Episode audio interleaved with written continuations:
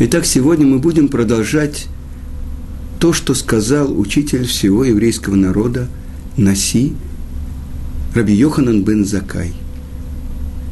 И мы говорили на прошлом уроке, что почему автор Мишны э, э, употребил такое понятие кибель, что Раби Йоханан бен Закай получил от Елеля и Шамая. Ведь э, это то, что Моше получил с горы Синай. Именно такими словами сказано.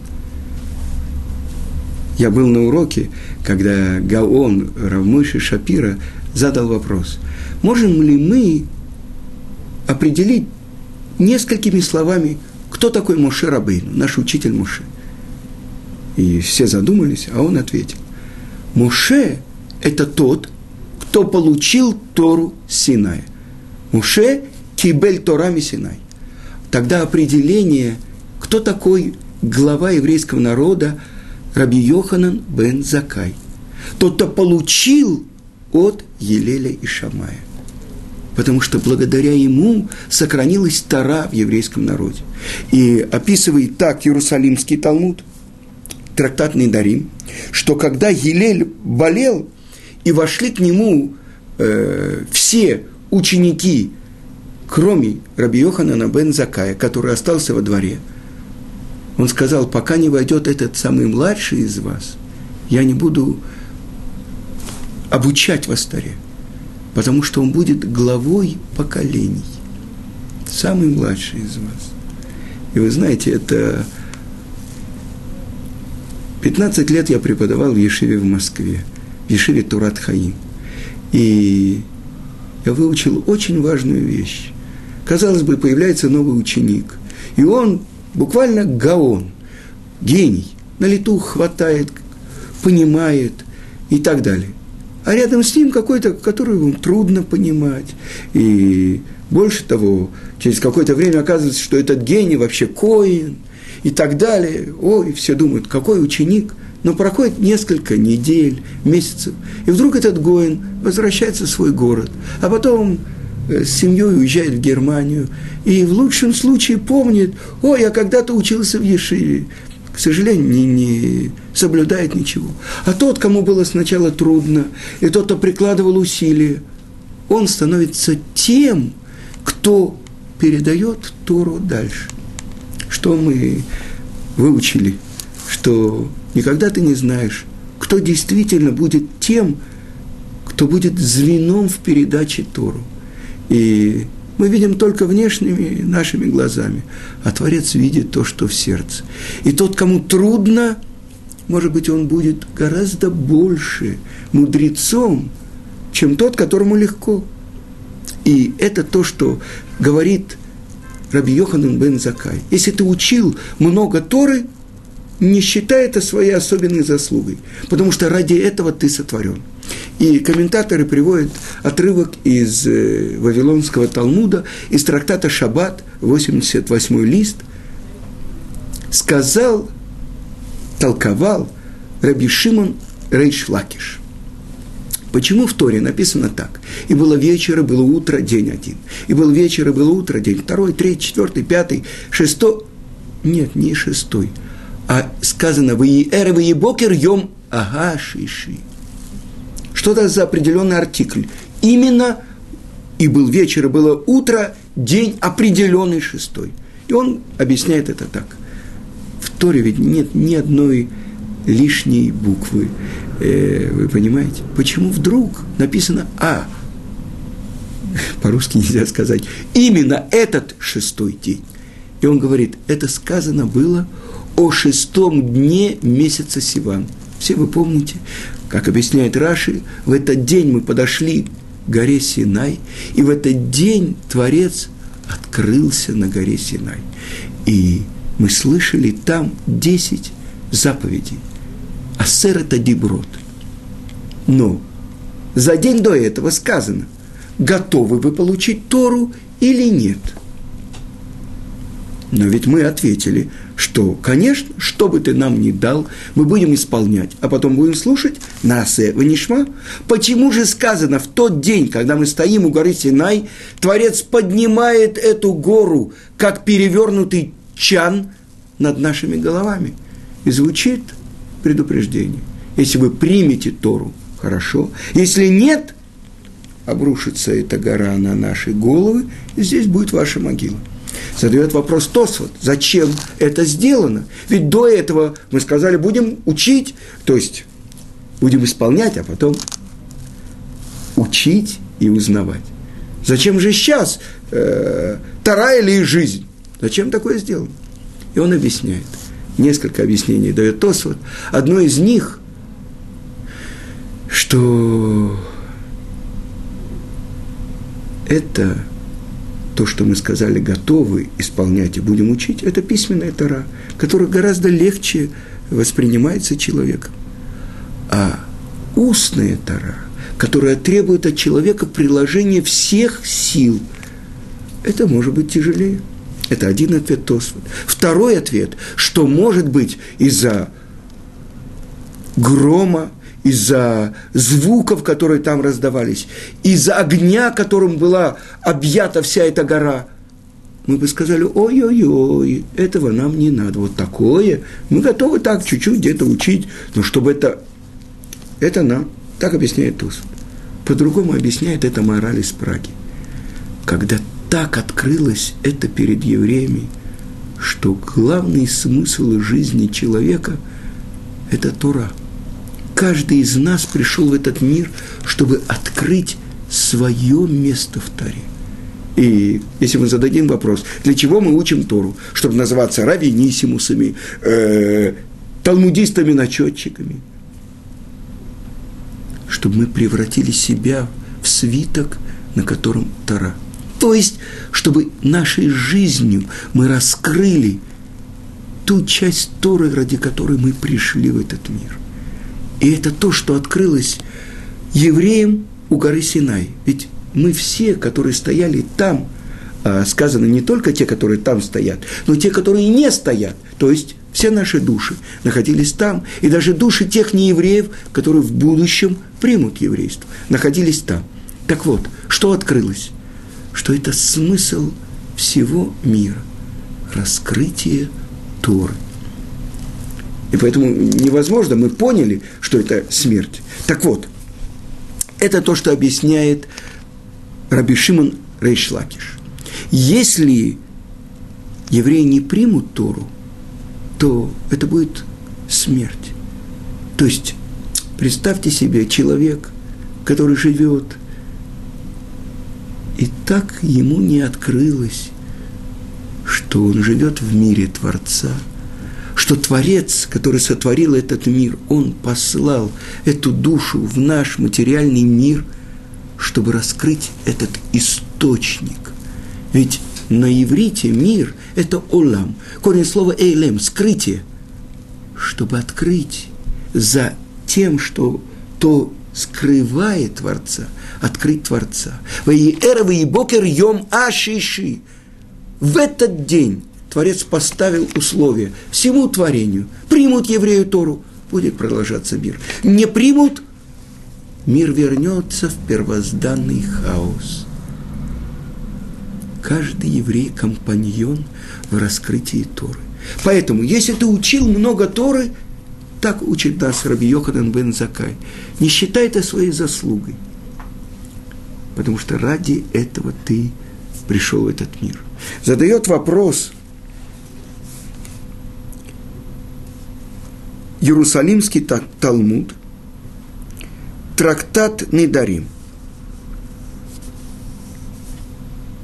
Извините, это трактат Санедрин Вавилонского Талмуда. Сказал Раби Лазар, человек рожден для очень серьезного вкалывания, для очень тяжелой работы. На иврите это не авода, а амаль. Да? Ну, Адам ле амаль невра человек сотворен для серьезной работы. Откуда это учится? Это учится из Иова, из книги Иова, как сказано. Ки Адам ле Амаль юлат. что человек рожден для Амаля. Да? И задает он вопрос, Раби Лазар, я не знаю, для какой работы. Работы устами, речью или работы физической.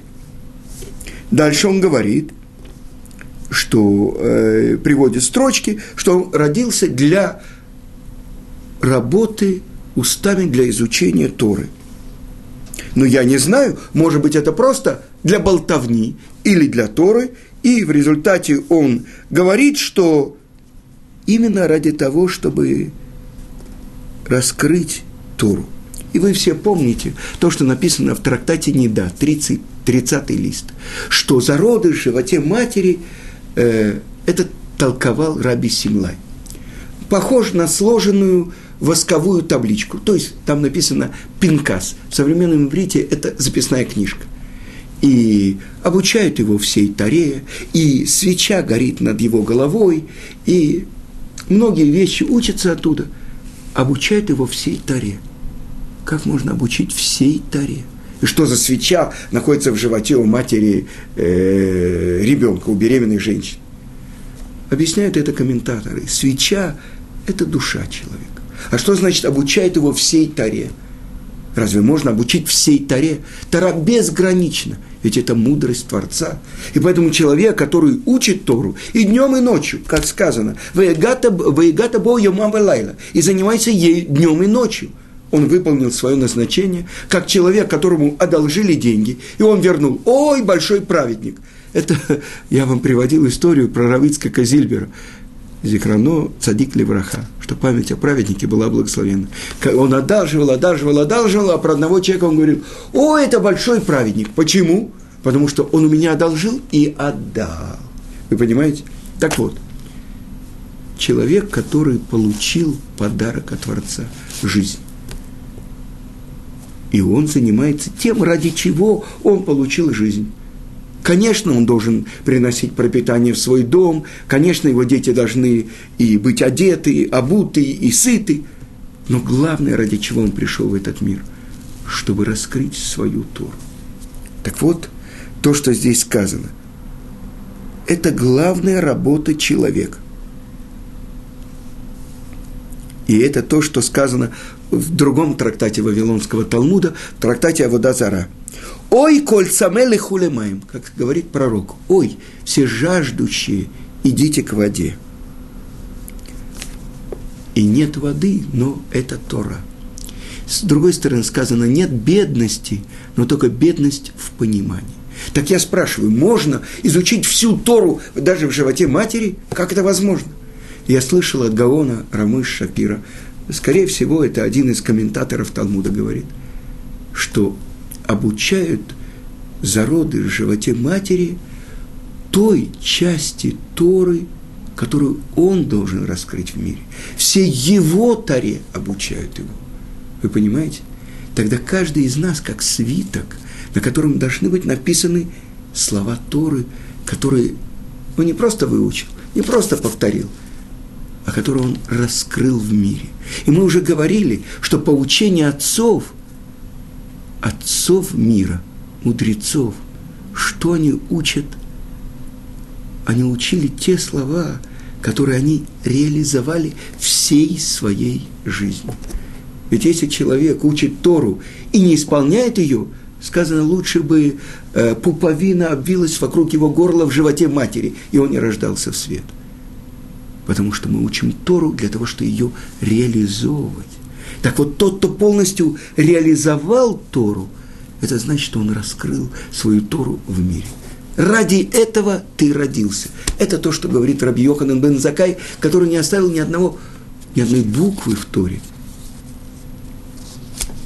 И я хочу вам привести отрывок из Вавилонского Талмуда, из трактата Брахот.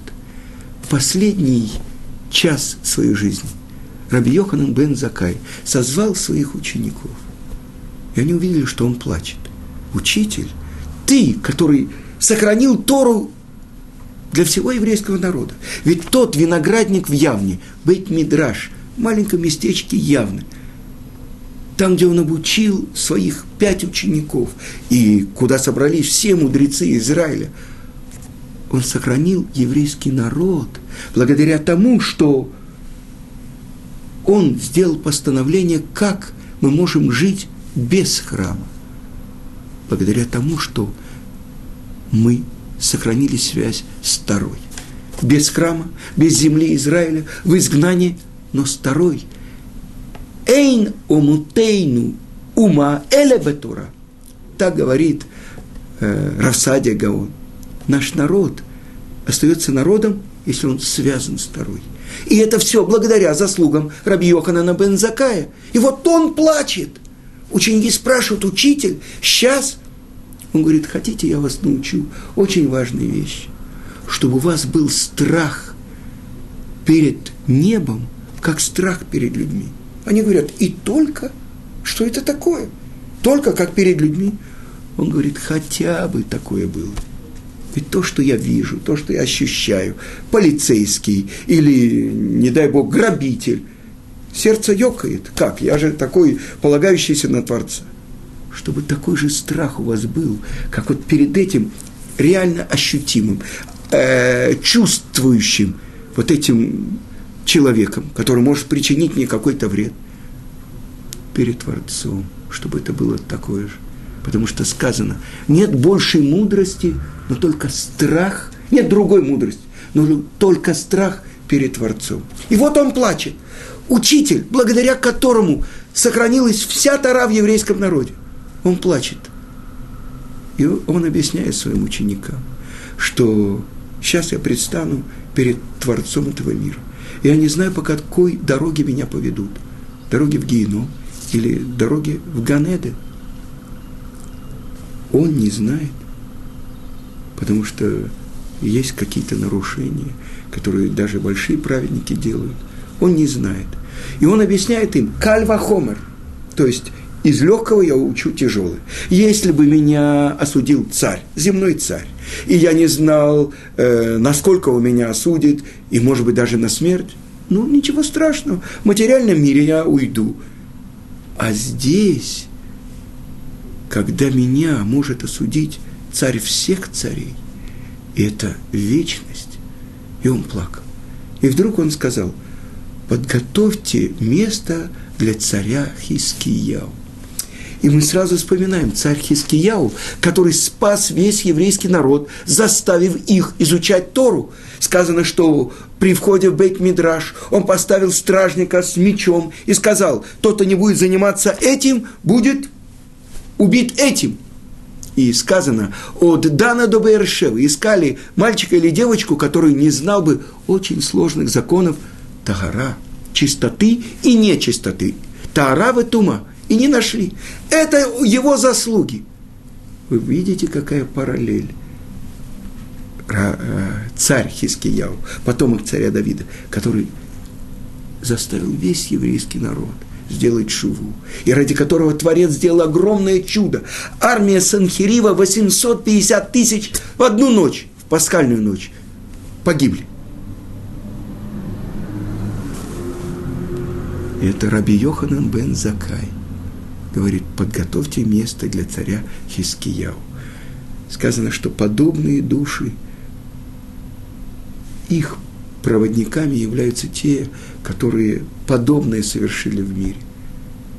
И, может быть, есть прямая связь между царем Хискияу и Раби Йоханан бен Закаем, которые сохранили еврейский народ. И сказано в трактате Санедрин, что Творец хотел сделать Хискияу царем Машех, а Санхиривом – Гогом из, из страны Магог. Но из одного маленького, казалось бы, ущерба он этого не сделал.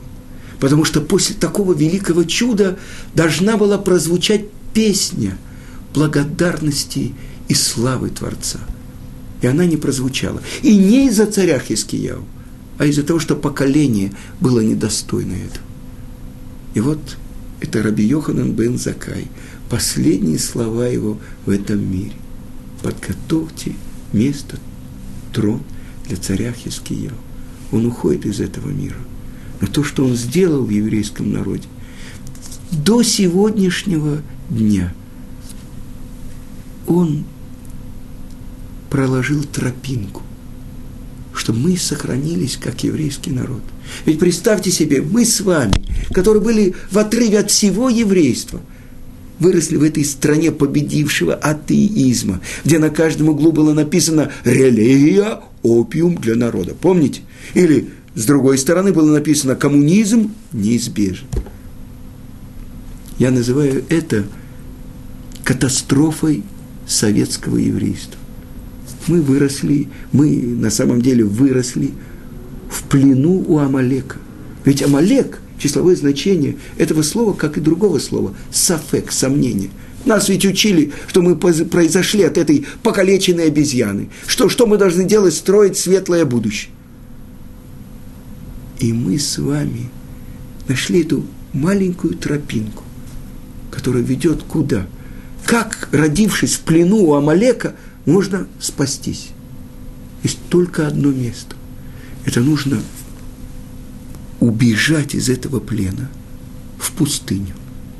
А вы знаете, то, что написано в Торе, это не когда-то происходило 3321 год тому назад. Евреи вышли из Египта. Это мы с вами – вышли из Египта. И это до сих пор в пустыне, там, у горы Синай, был построен переносный храм. И это там мы были окружены облаками славы. И в центре стана евреев находился этот переносный храм. Место явного присутствия Творца. Так это единственное место, куда можно убежать от Амалека. Это то, что происходит с нами. Э, наших учеников из Ишивы Турат Хаим в израильских Ишивах спрашивают, в каком хедере ты учился? Хедер, вы понимаете, там, где учатся маленькие дети с трех лет, как мои дети, которые с три года пришли в Хедер, в пять уже начинают учить хумаш, э, дальше Мишну, дальше Талмуд и так далее, и так далее. И отвечают наши ученики из Москвы, которые учились в Ешиве Турат Хаим – в Хедере Торат Хаим. Ведь у нас в Ешиве, может быть, единственная Ешива в мире, где есть специальный кабинет. Называется «Комната для бритов». Ведь к нам приходит э, такой молодой человек, 15 или 20 э, или 30 лет, и он знает только, что бабушка его была еврейка.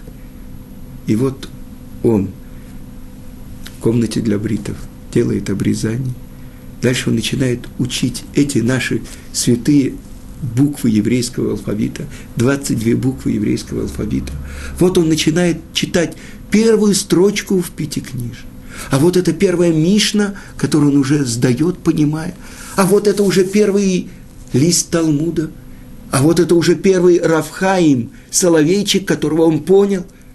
Это то, что основатель нашей Ешивы, Равмойша Соловейчик из Цюриха, что память о праведнике была благословенна, он говорил, вы не понимаете, какую помощь с неба вы здесь получаете, в этой Ишиве, где за год, за полтора, за два человек поднимается до такого уровня, что он учит Талмуд, который написан на арамейском языке, со всеми объяснениями первых мудрецов, последних мудрецов, и приезжает в израильскую Ишиву, где его сверстники – Э, это те, те дети, которые с трех лет начали учиться. А он начал в 23 года. И вот в 24, в 25 он вместе с ними на уроке, и, может быть, даже сильнее их. Как такое происходит? Это то чудо, которое произошло с нашим поколением. Когда мы убежали из плена, вырвались от этого Амалека и пришли внутрь облаков славы. Если ты учил много Торы – не считай это особенной заслугой, потому что ради этого ты родился. И это чудо, которое происходит в нашем поколении, когда мы с вами, выросшие там, в этом плену, находим свои пути к этим облакам славы, к ковчегу завета. А что там было? Там были первые скрижали разбитые, вторые, которые получили мы в Йом-Кипур, и, наконец-то, свиток Торы. Один из тринадцати свитков Торы – который перед своей смертью записал Муше. И вот мы учим эти буквы, и вот мы открываем, начинаем понимать эти слова. И вдруг оказывается, Как объясняет это Рамхаль, учитель нашего народа, Раби Муше Хаим Люцату, что Тара сравнивается с полупогасшими угольками. И человек приходит и начинает раздувать эти угольки. И он начинает изменяться. Представьте себе человека, которому оставили наследство. Небоскреб, 101 этаж. А он никогда не догадывался даже, что над этим первым этажом, или даже в подвале, в котором он живет, есть это огромный небоскреб. И вот представьте себе, ему открыли, ему дали связку ключей, и он поднимается на первый этаж, на второй, на третий, на 101 этаже. Вы представляете, какая панорама перед ним открывается? Из подвала то, что он видел, или со 101 этажа. Я был в Торонто на э, высотной башне, в Чикаго на 100 каком-то этаже. Вы понимаете? Это совсем другой вид. На самом деле это совсем другое понимание. Человек, который находится в тюрьме своего тела. И вот он думает, ешь, пей, завтра помрешь. Вы понимаете, какая это страшная тюрьма. Человек, который открывает, что он – это та божественная душа, которая была вдунута в это материальное тело. Что он является компаньоном Творца. Через то, что он раскрывает эту божественную мудрость в мире, он представитель Творца в мире. Через него Творец открывается в мире. В ООН есть множество представителей разных стран. Украины, Киргизии, э, России, Израиля и так далее. Каждый еврей, вне зависимости от того, что он делает днем, как он зарабатывает себе на хлеб, он может быть представителем самого Творца. И это то, что учит нас Раби Йоханан бен Закай. Если ты учил много Торы, не считай это своей заслугой. Ведь я слышал от Гаона Равшимшина Пинкус. Он говорил, что мы можем иметь отношение к этому, то, что называется божественная мудрость. С другой стороны, он говорит, что я корова, Талмуд, Талмуд, Талмуд, Талмуд. Ну, но я помог, получаю помощь с неба тем, что я прилагаю усилия, и человек прикладывает усилия в одном месте, Тара дает ему подарок в другом месте. Это то, что я должен делать, если я действительно хочу выполнить свое назначение в мире. Я должен прилагать усилия, чтобы стараться это понять. Ведь это мое наследство. Представьте себе, человек работает на фабрике «Красная синька», э, третьим э, слесарем пятого разряда. И каждый месяц ему не хватает 50 рублей до зарплаты. А ему оставлено наследство в швейцарском банке. Он миллионер или нет? Вы скажете, потенциальный миллионер. Нет такого еврея, который не был бы таким миллионером. Ну что нужно подойти? Приехать э, в Тюрих, прийти в банк, набрать этот номер и открыть этот сейф и получить свой миллион швейцарских франков. А что это такое? Это та самая тара, полупогасшие угольки, которые ждут, чтобы я их раздул своим дыханием. И тогда я перейду с, из подвала на первый этаж второй этаж, третий, четвертый, десятый, сто первый. И тогда я скажу, это я, это я, который жил в подвале. Вы понимаете? На этом я завершаю. Всего хорошего. В следующий раз мы будем изучать то, что, как определяет Раби Йоханан Бензакай своих пять учеников. Всего хорошего.